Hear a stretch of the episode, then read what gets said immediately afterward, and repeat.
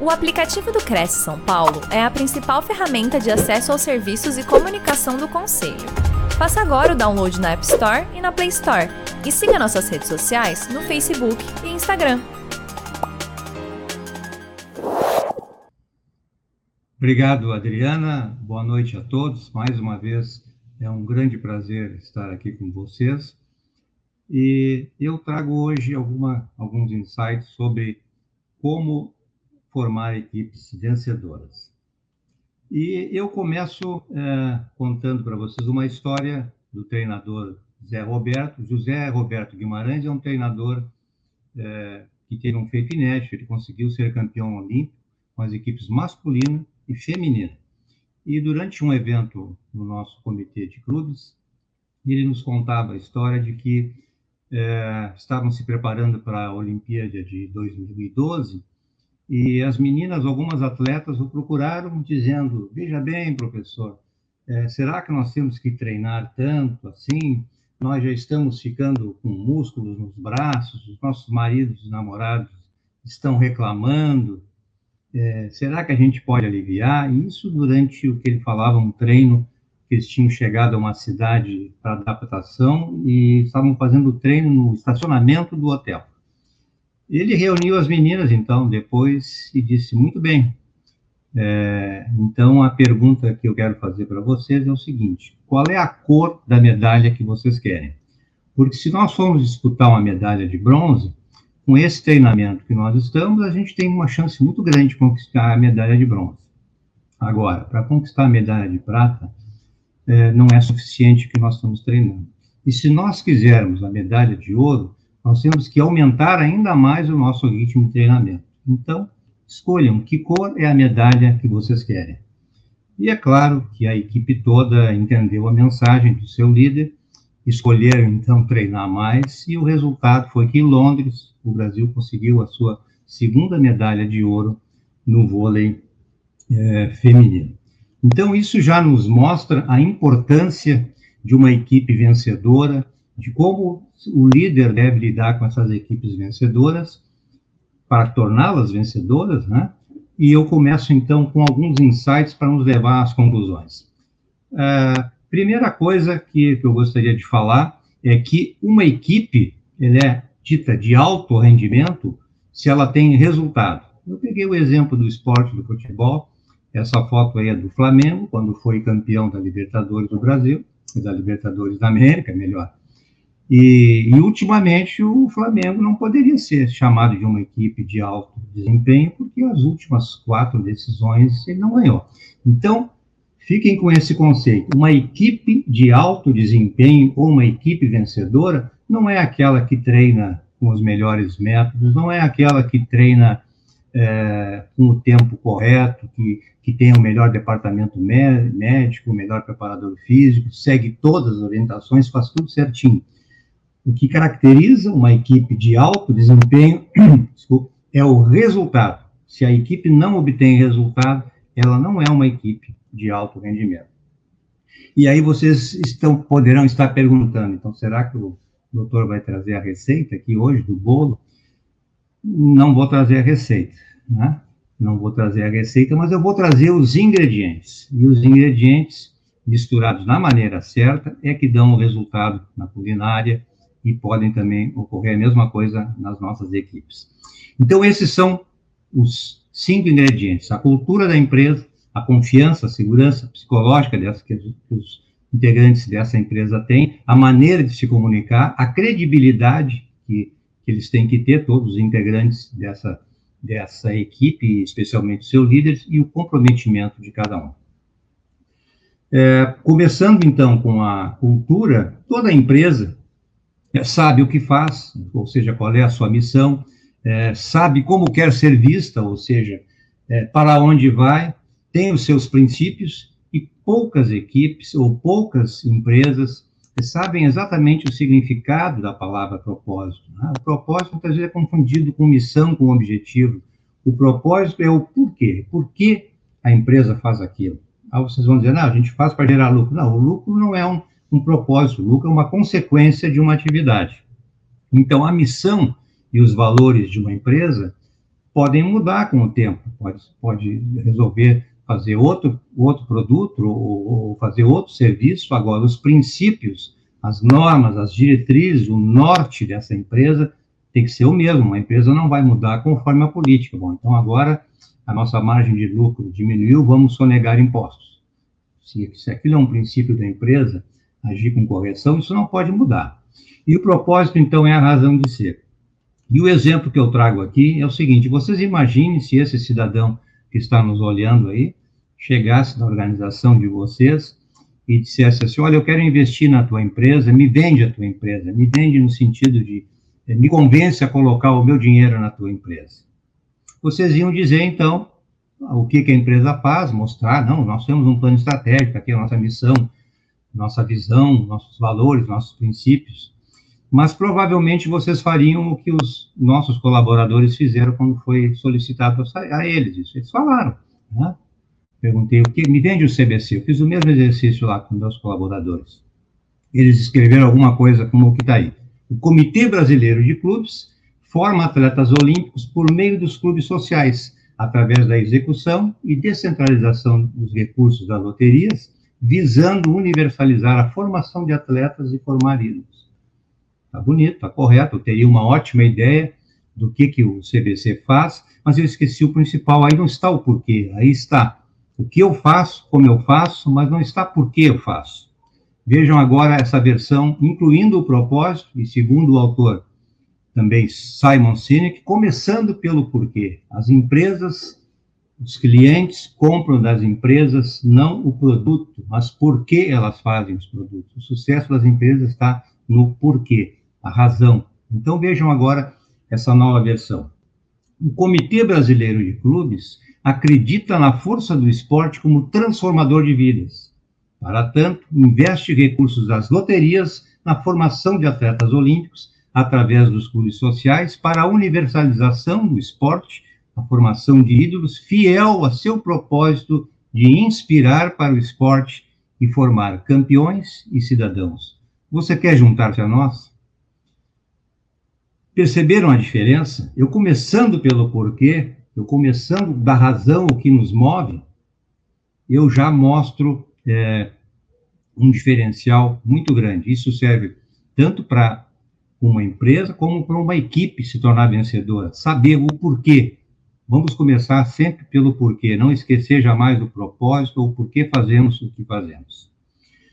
A segunda, é, então, a, o segundo elemento que eu estava falando, então, é, é, da cultura, né? Isso tem que fazer parte da cultura. Os princípios e o comportamento de todos os colaboradores, incluindo a alta direção, é o que faz a cultura de uma empresa. E isso vai desde da, da, da direção, que trata do estratégico, aos gerentes, num nível abaixo, que tratam das táticas, das diretrizes, até, o, a, até a operação. Então, essa cultura, esse conjunto de princípios e do comportamento, ele tem que ser top-down, ou seja, como está aí, como se fosse uma verdadeira cascata, para que todos na empresa saibam o que a empresa faz, como ela faz e principalmente por que ela faz. Essa cultura é o primeiro ingrediente, então, para que uma equipe se transforme numa equipe vencedora. O segundo é, componente, o segundo dos nossos é, ingredientes é a confiança. Vejam bem, se eu não confio nos meus pares, ou não confio na direção, ou mesmo nos meus subordinados, é impossível é, desenvolver o meu trabalho. Então, Simon Sinek afirma que é, uma equipe não é apenas um grupo de pessoas que trabalham juntos. Uma equipe é um grupo de pessoas que confiam uma nas outras. Então, essa confiança entre as pessoas que trabalham é fundamental na formação das equipes. E essa confiança é que leva à segurança. Eu tenho segurança, especialmente um termo muito usado pelos RHs hoje, a segurança psicológica. O que é a segurança psicológica? É a certeza que eu tenho entre todos os integrantes da minha equipe que eu posso correr riscos que não serei criticado por isso, que, eu, que os meus erros serão usados como forma de aprendizado e não como punição. Então, é um senso de que a equipe não irá envergonhar, rejeitar ou punir alguém por se pronunciar. É a segurança de que eu posso falar, eu posso me manifestar numa reunião, porque eu serei compreendido e terei essa segurança de poder me manifestar. Isso é fundamental para a equipe é, ser uma equipe vencedora. Vejam agora esse este gráfico aqui. Vocês imaginem ali na, no eixo vertical, ali está escrito nível de segurança psicológica. Ou seja, quanto mais sobe esse gráfico, né? Quanto mais sobe no sentido vertical, maior o nível de segurança é, psicológica. Por outro lado, no eixo horizontal, quanto mais esse eixo se desloca para a direita, maior cobrança sobre resultados eu tenho. É um nível de cobrança de resultado muito grande.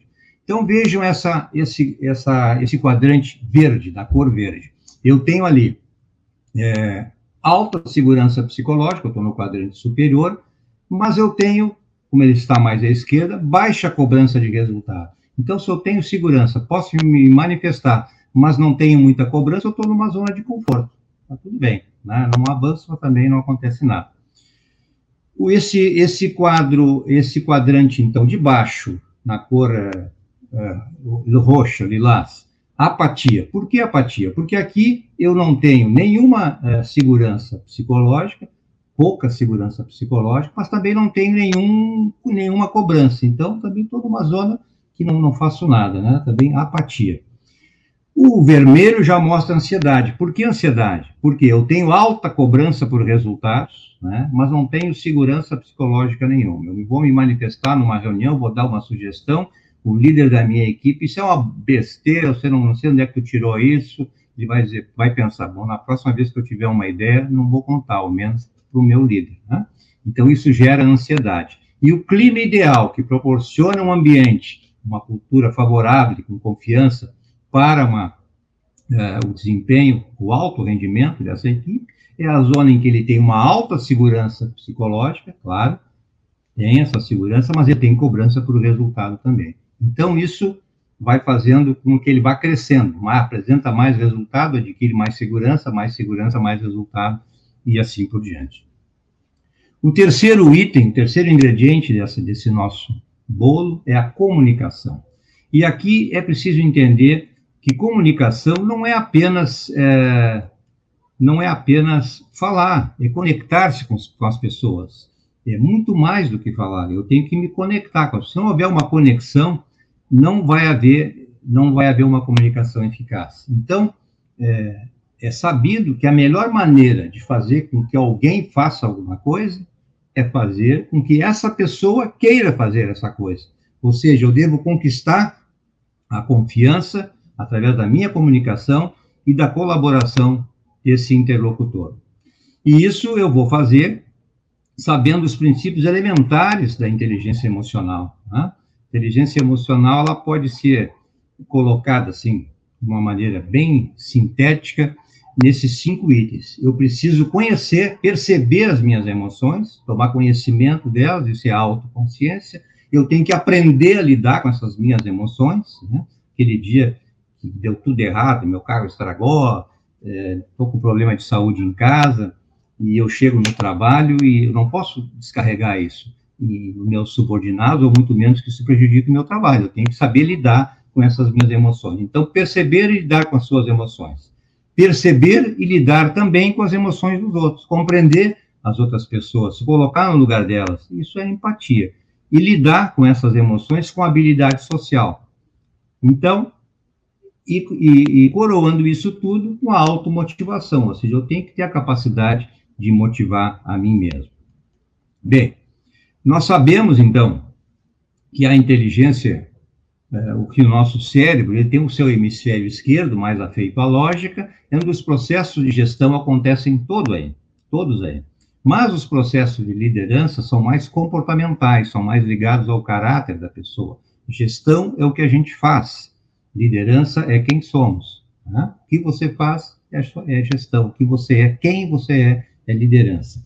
E eu criei aquele termo que está ali em cima, que chama-se no cantinho, parcialmente coberto ali, mas dá para ver, que está escrito ali ambidestro intelectual. Cada integrante de uma equipe tem que ser um ambidestro intelectual. Vocês não vão encontrar isso em livro, eu inventei. E eu inventei de que forma? Eu sou de nascença canhoto.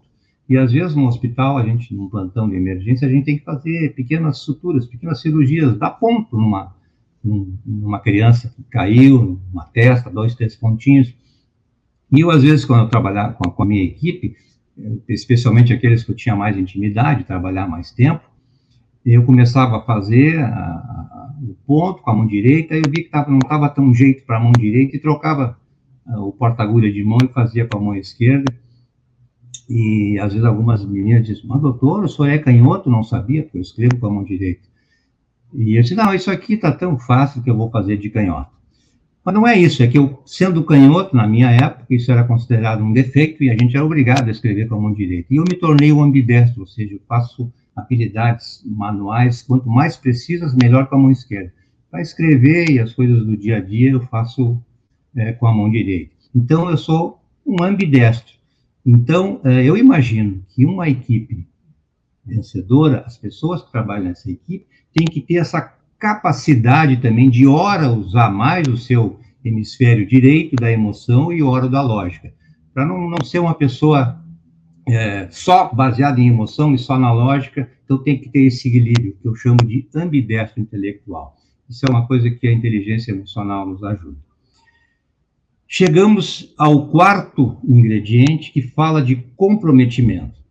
E aqui nós temos que fazer uma diferença entre compromisso e comprometimento. Né? É, o compromisso é mais é, uma responsabilidade que eu tenho. Né? Mas ele não é a mesma coisa que um comprometimento. O compromisso ele envolve uma responsabilidade, um acordo e um foco na tarefa. Eu fico responsável pela realização de uma determinada tarefa e, e eu tenho que entregar essa tarefa. Isso é um compromisso. O comprometimento vai um pouquinho além disso, é mais do que, do que responsabilidade. Por quê? Porque ao estar comprometido, eu tenho um real interesse de que aquele evento aconteça. Não é só entregar minha tarefa, fiz a minha parte e vou embora. Eu tenho interesse de que, do sucesso dele, dessa tarefa, eu tenho uma identificação com essa tarefa, eu torço para que dê certo, eu tenho interesse, e tenho também ainda uma sensação de pertencimento. Eu gosto de ver o sucesso daquela equipe fazer parte do sucesso, porque eu não me preocupo só com, com o meu desempenho individual, mas sim com o sucesso da minha equipe. Então, o comprometimento é fundamental na equipe. E a equipe que tem pessoas comprometidas, realmente, apesar de estar no mesmo grupo, essa pessoa que tem esse comprometimento, ela pode ser do mesmo grupo, mas ela realmente é diferente, e essa diferença pode ser o fator que vai transformar essa equipe numa equipe vencedora. Então, comprometimento é outro fator. O quinto, o quinto ingrediente do nosso prato é a credibilidade. A credibilidade é, nos leva a pensar em por que eu seguiria alguém, por que eu, eu vou confiar, eu acreditar ou seguir as orientações do chefe da minha equipe.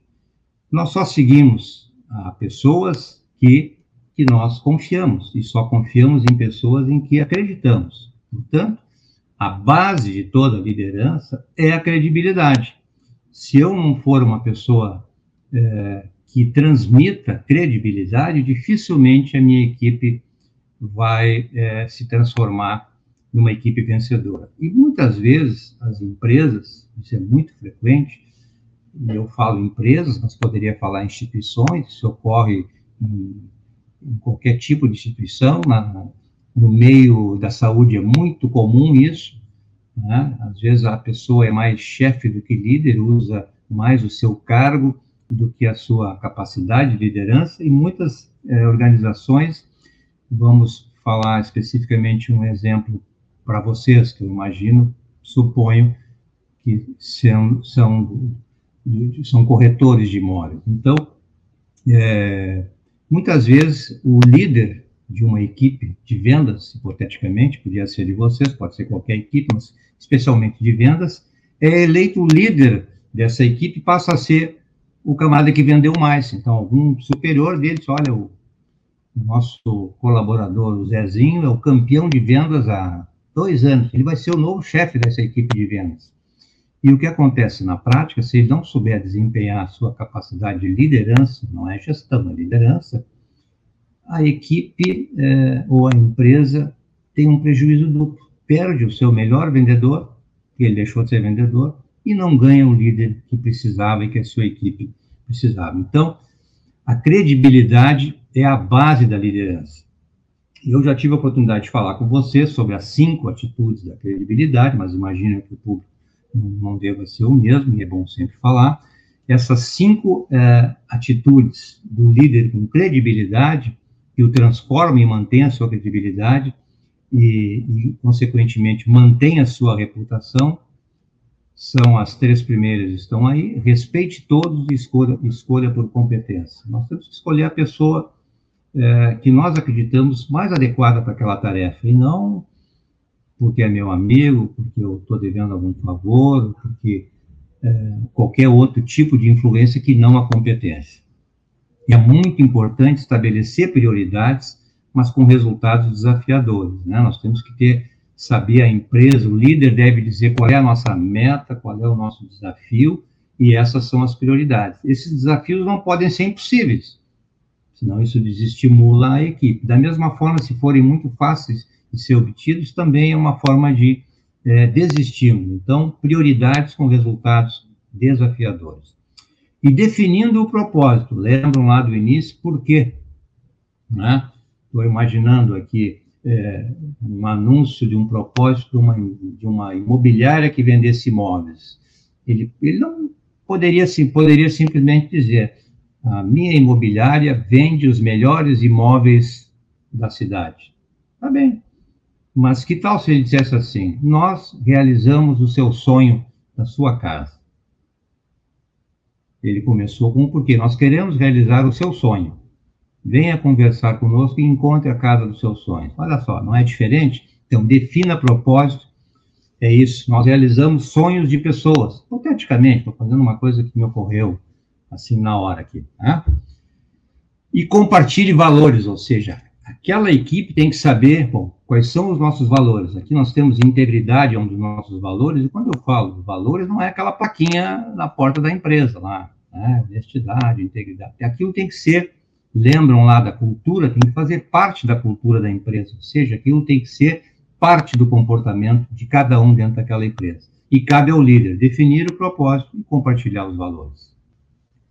Conquiste a confiança da sua equipe. Nós conquistamos a confiança da nossa equipe, é, às vezes por paradoxal é, que possa parecer, todos imaginem que o chefe deve ser a pessoa que não erra nunca, que tem a palavra final. Isso até pode ser o papel de um chefe. Mas um líder, ao mostrar vulnerabilidade, ao dizer para a sua equipe, olha, esse, esse, esse problema não sei como resolver, vamos pensar o que podemos fazer de melhor. Vamos reunir a equipe. Ao mostrar sua vulnerabilidade, ele, de certa forma, não, ele conquista mais ainda a confiança do, do, dos seus liderados, dos seus seguidores, porque ele vê, esse camarada é um cidadão comum como eu, ele tem suas dúvidas, não é aquela pessoa que nunca era.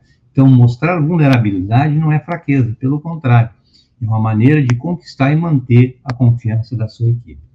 E compartilhe os resultados com todos os envolvidos, né? Isso é um papel do líder, é, deve mesmo que a vitória tenha sido conseguida, ou aquela, aquele objetivo, aquela meta tenha conseguido por um integrante específico da equipe, todos devem se sentir premiados. E o, e o, e o líder, o verdadeiro líder, ele compartilha esses resultados. Os bons, principalmente, né? Porque os resultados negativos, é, todo mundo sabe que, que são mais facilmente compartilhados, né? Então, é, esse, esses cinco, isso está mais, é, vamos dizer, descrito, né, no, no, título do livro que eu escrevi, se eventualmente alguns de vocês se tornarem meus leitores, será um privilégio para mim. Então, qual é o próximo passo? Nós temos ali os ingredientes: cultura, confiança, comunicação, comprometimento e credibilidade. É, tal qual os ingredientes de um prato ou de um bolo que eu falei, esses ingredientes não funcionam sozinhos. Se você vai fazer uma pizza, uma pizza, vamos dizer, é, margarita, Não adianta ter só a massa isoladamente, não adianta ter só o molho separado, o queijo, o tomate, é, isso não faz uma pizza. O conjunto, a presença de todos os ingredientes e combinados da maneira exata, não adianta ter muito mais molho do que massa. Tá? Tem que ter uma quantidade, esses ingredientes têm que estar todos juntos e de acordo com a dose certa. Então, uma empresa que tem uma cultura que é conhecida por todos, da sua direção ao porteiro da noite B, todos sabem o que é que aquela empresa faz, quais os comportamentos e atitudes. Se essa cultura incentiva a confiança, a segurança psicológica, faz uma comunicação adequada, tenta manter através dessa comunicação adequada as pessoas comprometidas e todos têm credibilidade, o fato é que quando houver algum conflito, e os conflitos positivos são excelentes, porque a partir de conflitos ditos positivos, em que todos têm a mesma intenção de resolver o problema, e esses conflitos, a resolução desses conflitos, gera resultados. Porque se eu tenho essa segurança, me comunico bem, tenho pessoas comprometidas e acredito nessas pessoas, esses conflitos vão ser resolvidos e eu vou alcançar os resultados desejados. Mas para isso, é preciso que essa empresa, que essa organização, tenha a mente aberta ao aprendizado contínuo, né? essa mentalidade de aprendizagem contínua, as pessoas e as empresas têm que ter isso, de estar sempre lendo, se atualizando, né? Isso é o que modernamente chama agora de life learning mindset. Nada mais é de que uma mentalidade de querer aprender sempre. Hoje é impossível, eu vou usar o meu exemplo, é impossível a um médico como eu, formado há 45 anos, acreditar que a partir do meu diploma eu não precisei estudar mais. Eu cada vez estudei mais, gente. Eu estudei, tenho saudades do tempo da minha faculdade, onde eu estudava muito menos. Então, o aprendizado tem que ser contínuo. Isso vale para qualquer profissão. É, haja vista até a, tecnologia, os avanços da tecnologia, né? A gente tem dificuldade, especialmente quem tem os cabelos mais brancos, como eu, de acompanhar isso, né? Tem certas coisas hoje que são é, naturais, as crianças hoje já nascem mexendo com celular, com tablet, mas na minha infância e adolescência isso era ficção científica, né? Se alguém dissesse para mim que um aparelhinho do tamanho de uma carteira de cigarro tirava fotografias, mandava aquela fotografia para outra pessoa que tivesse um, um aparelhinho daquele, podia falar, escrever uma carta para ele, respondia na hora, eu ia dizer, pensar alguma coisa errada desse meu amigo, o que, que tu andou é, usando aí, né? Deve ser uma coisa muito forte mesmo. Então, isso hoje é a realidade, o aprendizado contínuo. É, com isso, então, além do que eu falei, nós chegamos às principais três características das pessoas que, que integram uma equipe vencedora. Ou seja, se você quer ter uma equipe vencedora, seja para liderar essa equipe, fazer parte de uma equipe vencedora, esses três, essas três características têm que estar presentes nos, nos integrantes dessa equipe. A humildade. Mas humildade aqui não é, é fazer caso de si mesmo ou não ter autoconfiança. A humildade aqui é de controlar o seu ego a ponto de eu não ter dificuldade nenhuma de reconhecer uma boa ideia de outra pessoa. Não é porque a ideia é, não foi lançada por mim que eu deva ficar assim, ah, mas eu não vou usar essa ideia porque a ideia foi de outra pessoa. Não importa. Né? Então, é, isso é que é o sentido da humildade, né? Não é falta de confiança em si mesmo, mas o, o a facilidade para reconhecer o mérito dos outros. Ambição, aqui também a ambição é de nunca estar satisfeito, né? Eu lembro de uma outra história ligada ao, ao esporte, o Bernardinho, como treinador, ele vocês viram nas quadras, ele fazia aquela festa, vibrava com, com os títulos, mas dizem que no outro dia passou, agora já vamos treinar, porque agora o nosso desafio é o, é o próximo, né? Então, essa ambição é diferente de ganância. Ganância é outra coisa. Ganância é a gente querer uma coisa que a gente não pode ter, ou querer uma coisa que não tem, mas o outro tem. Isso é ganância. Eu falo de ambição, de a gente não ficar satisfeito com o resultado bom e busca sempre superar a si mesmo, né? Isso que eu chamo de, de ambição.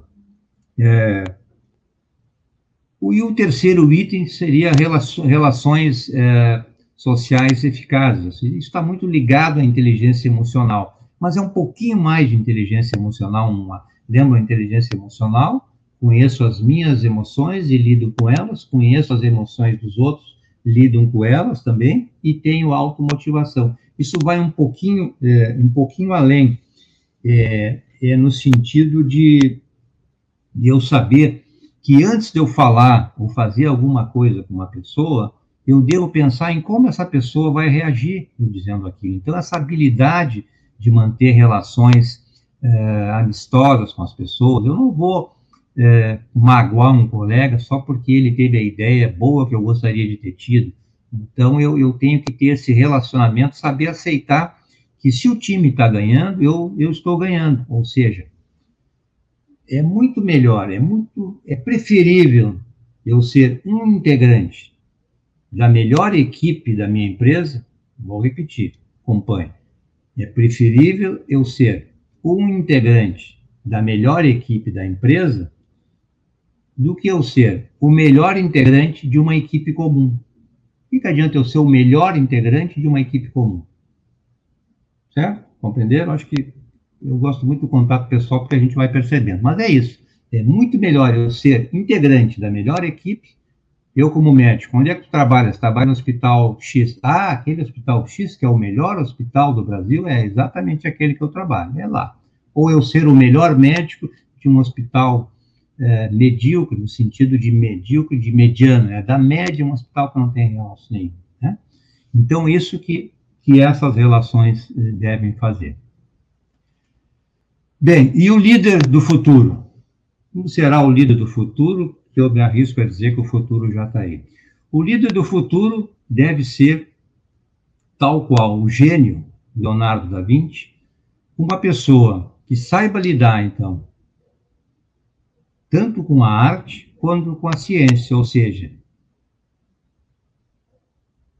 Leonardo da Vinci foi capaz de pintar obras de arte como a Mona Lisa e, ao mesmo tempo, criou o projeto do primeiro helicóptero. O projeto de um helicóptero foi feito por Leonardo da Vinci. Ou seja, lembro do ambidestro intelectual, eu tenho que ter capacidade, não apenas de conhecimento técnico, mas de saber usar a arte, a parte do hemisfério direito, da emoção, da arte, da sensibilidade e também da ciência, do conhecimento técnico de gestão.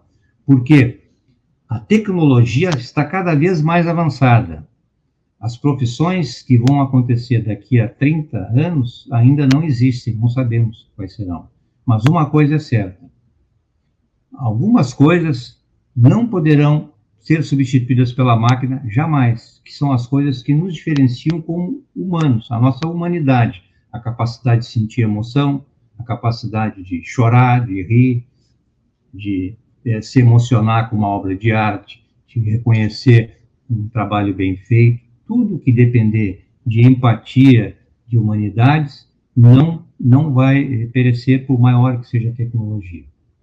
Então, esse equilíbrio entre humanidade não ser sobrepujada pela tecnologia. A tecnologia tem que servir ao homem, e não o homem servir à tecnologia.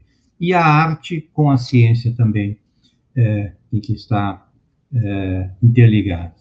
Fazendo isso, né, se nós conseguirmos chegar a esse equilíbrio, nós seremos, então, o líder que todos gostariam de seguir. Muito obrigado pela atenção de vocês, estou à disposição para perguntas. Adriana, por favor. Olá, doutor. Nossa, muito boa a explanação, muito boa mesmo, gostei bastante. É, nós temos aqui algumas pessoas na sala, o sou, sou da paz, a pessoa nasce líder ou se transforma em líder? Existem as duas possibilidades. Tem pessoas que já nascem com um dom, são chamados líderes natos. Mas, mesmo aquela pessoa que já nasce com o dom, é, tem que desenvolver isso. Vocês vejam a música, por exemplo. Tem crianças que com 5 anos mostram uma aptidão para música. Aí vocês vão ver essa criança de 5 anos, com 30 anos, pergunte quantas horas por dia ele estuda piano, ele vai dizer, eu estudo piano 8 horas por dia, no mínimo. Né? Então, O líder, ele, ele é, é uma habilidade, como toda habilidade, ela deve ser desenvolvida, com a prática, com o estudo, mas desenvolvida. Pode ser desenvolvida e deve ser desenvolvida. Quem nasce com mais aptidão, como para música, para matemática, para qualquer habilidade, vai ter mais facilidade. Quem tiver menos facilidade vai ter que estudar mais, mas pode ser desenvolvido, com certeza. Tá. Ele ainda pergunta assim: existe alguma diferença entre líder e chefe? Toda a diferença, né? É, eu poderia dizer algumas. O chefe, basicamente, ele diz o que deve ser feito. Pode ser que ele diga até como deva ser feito, deve ser feito do jeito dele. Né? Agora, o líder, verdadeiramente líder, ele não está naquela posição de líder por imposição, por um cargo, ou por uma eventual posição. Ele está ali porque ele influencia as pessoas, porque ele, quando quer alguma coisa, ele, ele diz o que deve ser feito, delega para quem ele pediu, olha, tu podes fazer, está aqui as diretrizes, mas faz do teu jeito e depois eu vou ver, mas principalmente ele começa dizendo por que deve ser feito. Eu sabendo por que isso vai ser feito, é muito mais fácil. Então, basicamente, a diferença que eu diria é essa, um líder ele não impõe, ele é seguido. A gente compartilha as ideias e segue a pessoa porque acredita nele. Um chefe a gente obedece. E obediência não gera comprometimento, gera medo, né? outras coisas qualquer, mas não gera comprometimento. O que gera comprometimento é liderança. É, eu acho que hoje em dia, doutor, né, vou dar minha, a minha minha ideia aqui. Eu acho que anda mudando um pouco isso, né? Da questão do, do, do líder e do chefe, né? Eu entendo que assim as pessoas eu acho que estão com mais interesse de se desenvolver para se tornarem líderes e não simplesmente um chefe, né? Isso é bom. Isso é ótimo. Olha só, eu vou dar um exemplo clássico da, da, da minha área. Da medicina. Quando eu comecei a estudar medicina, lá nos anos 70, formado há 45 anos, o médico era tido como o rei do hospital. Então, assim, o cirurgião chegava numa sala, eu, eu assisti isso como estudante, ele pedia bisturi, a enfermeira alcançava o bisturi, ele cortava. Se aquele bisturi estivesse estragado, ele atirava o bisturi fora. Outro bisturi, se não presta. Assim, e saía todo mundo correndo. Olha, hoje o doutor está nervoso, hein? Cuidado. Não, hoje ele não está bom. Era assim, se eu hoje fosse uma sala de cirurgia e fizer isso, os enfermeiros vão tirar a luva e ele tá louco. Os caras enlouqueceu hoje, vão embora. Ninguém vai me dar bola, entendeu? Ninguém mais tem medo do doutor. Né? É, então, o líder ele tem que ser respeitado pela sua, pelo seu conhecimento, é, pela sua postura, né? e não mais pela sua autoridade. Eu sou o chefe daí. Né?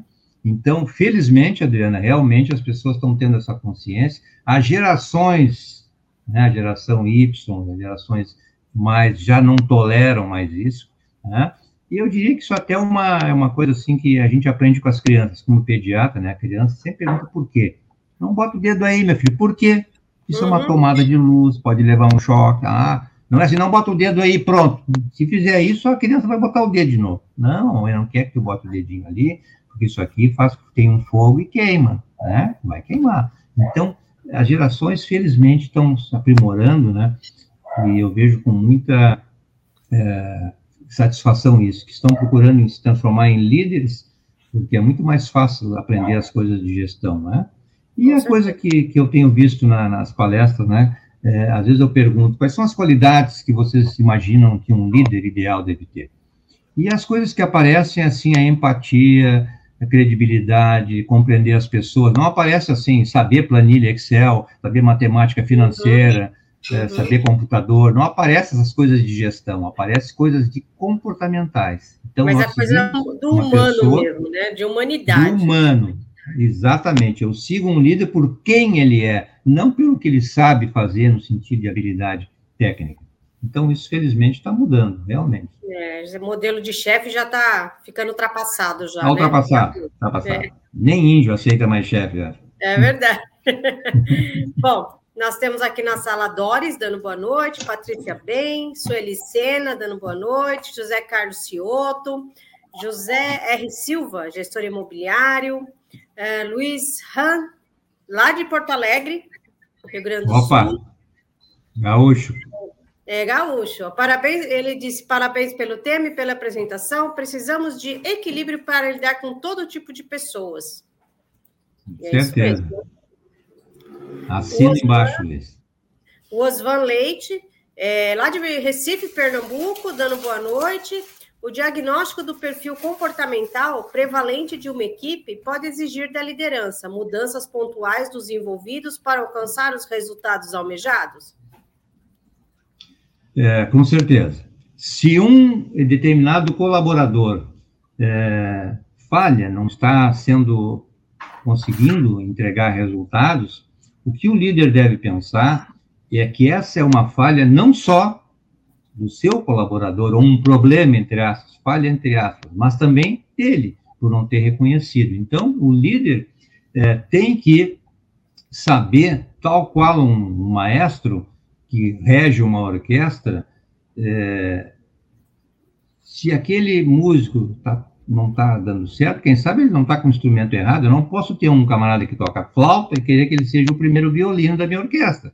Então, não vai dar certo. Então, cabe ao líder, é tarefa do líder reconhecer os talentos de cada um dos seus liderados e, eventualmente, trocar, porque essa falha, entre aspas, de, de estar na posição errada é do líder também. Então, sim, deve-se trocar as pessoas até que ela encontre é, qual é a sua, a sua real aptidão, onde ele possa dar o rendimento para todos nós, para toda a empresa, né?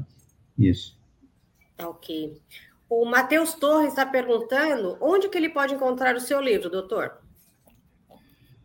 Meu livro está na Amazon, né? Estou falando para todo o Brasil, né? Até pouco tempo estou em São Paulo, tinha até na cultura ali da, da Paulista, né? encontrei ele lá algumas semanas atrás, mas na Amazon está lá, né? É só colocar o título ou o autor, né? As cinco atitudes do líder com credibilidade, Bacana. e o meu nome já aparece lá e vocês têm condição ainda, acho que ainda tem alguns, eu já estou partindo para a segunda edição, mas acho que ainda tem. Mas se tiver dificuldade, faça um contato comigo, tem o meu contato aí, que, que eu tenho alguns comigo ainda, mas a Amazon, né, com certeza tem. Tá ok. É, o Remilton, ele, inclusive, ele é meu colega de trabalho. Boa noite, Remilton, dando, falando de que é uma ótima palestra, dando os parabéns. O José R. Silva fala, comenta, o líder não manda, ele pede. Isso é verdade, né, doutor? É. Eu diria mais do que pede, né? Porque pedir pode ser um mandar atenuado, né? Mas ele, ele mostra, eu diria, ele mostra o caminho, ele inspira o, o liderado a querer fazer aquilo. Então, vai um pouquinho mais além do que pedir. Ele mostra o caminho, por isso que diz que o líder tem seguidores, e o seguidor segue. Mas é nessa linha mesmo, né? Não é, não é de autoridade, é mais de inspirar do que autoridade. Certo. Temos também o Wagner Rosa dando boa noite, a Sueli Sena agradecendo. E, doutora, a gente vai então já caminhando para o final aí da nossa palestra. Se alguém tiver mais alguma pergunta aí, pode mandar. Agradeço muito também a, pela, pela, pela reflexão né, que nós tivemos hoje, né? E pelo desenvolvimento humano, né? Que cada palestra que o Cresce traz é sempre um pouquinho, né? Que a gente vai aprendendo e vai se desenvolvendo, né? E também as nossas próximas lives, aproveitando aí o finzinho da, da de hoje. Às 10 horas da manhã, nós vamos ter o, o Cresce Esclarece com a Eliane Cristina de Mello, ela é corretora de imóveis, e o tema vai ser sobre financiamento imobiliário e a taxa de juros nos bancos. E às 20 horas, nós vamos ter com Adriano Augusto Fidalgo, Direitos Humanos Digitais. Por que os corretores de imóveis e as imobiliárias devem se atualizar sobre o tema? E temos mais uma pergunta aqui, é, do Luiz, é, Luiz. Roberto, corretor de imóveis, ele fez um comentário. Também acho que o líder precisa conquistar o respeito e não deixar que tenha medo.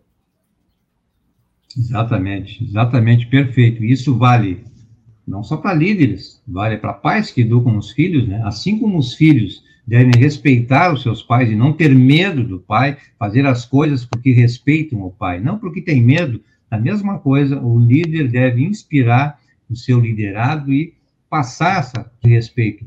O seu líder, o seu seguidor deve pensar assim: eu vou fazer essa, tomar essa atitude, porque eu sei que é isso que o meu líder está querendo de mim, é o que ele espera de mim, e não porque eu tenho medo do que ele vai fazer comigo ou para conservar o meu emprego. Então, está certíssimo, Luiz Roberto. É isso mesmo, conquistar o respeito e não impor pelo medo. Doutor, agradecemos mais uma vez a sua contribuição no Cresce, em nome do nosso presidente José Augusto Viana Neto, agradecer a participação de todos os nossos internautas. Eu queria agora que o senhor passasse um recado final, né, que desse um, uma, uma palavra aí para todo mundo que está nos assistindo, para nós encerrarmos. É, eu quero agradecer, Adriana, também ao convite, a tia, a Natasha e o pessoal da retaguarda que nos ajudou aí com as pequenas dificuldades tecnológicas mais causadas por mim que por qualquer outra pessoa, mas eu diria o seguinte: a base da liderança é a credibilidade. E o verdadeiro mantra do líder com credibilidade deve ser: sempre faça o que diz que vai fazer. Porque isso, se você fizer isso, você estará passando uma, uma, uma é, mensagem de credibilidade, porque as pessoas sabem que pode contar. Se você diz que vai entregar o relatório na segunda de manhã, entregue o relatório na segunda de manhã. Então, esse é o mantra. Sempre faça o que diz que vai fazer. Mais uma vez, muito obrigado e uma boa noite a todos. E aqui nós encerramos mais uma live promovida pelo Cresce São Paulo. Muito obrigada e boa noite.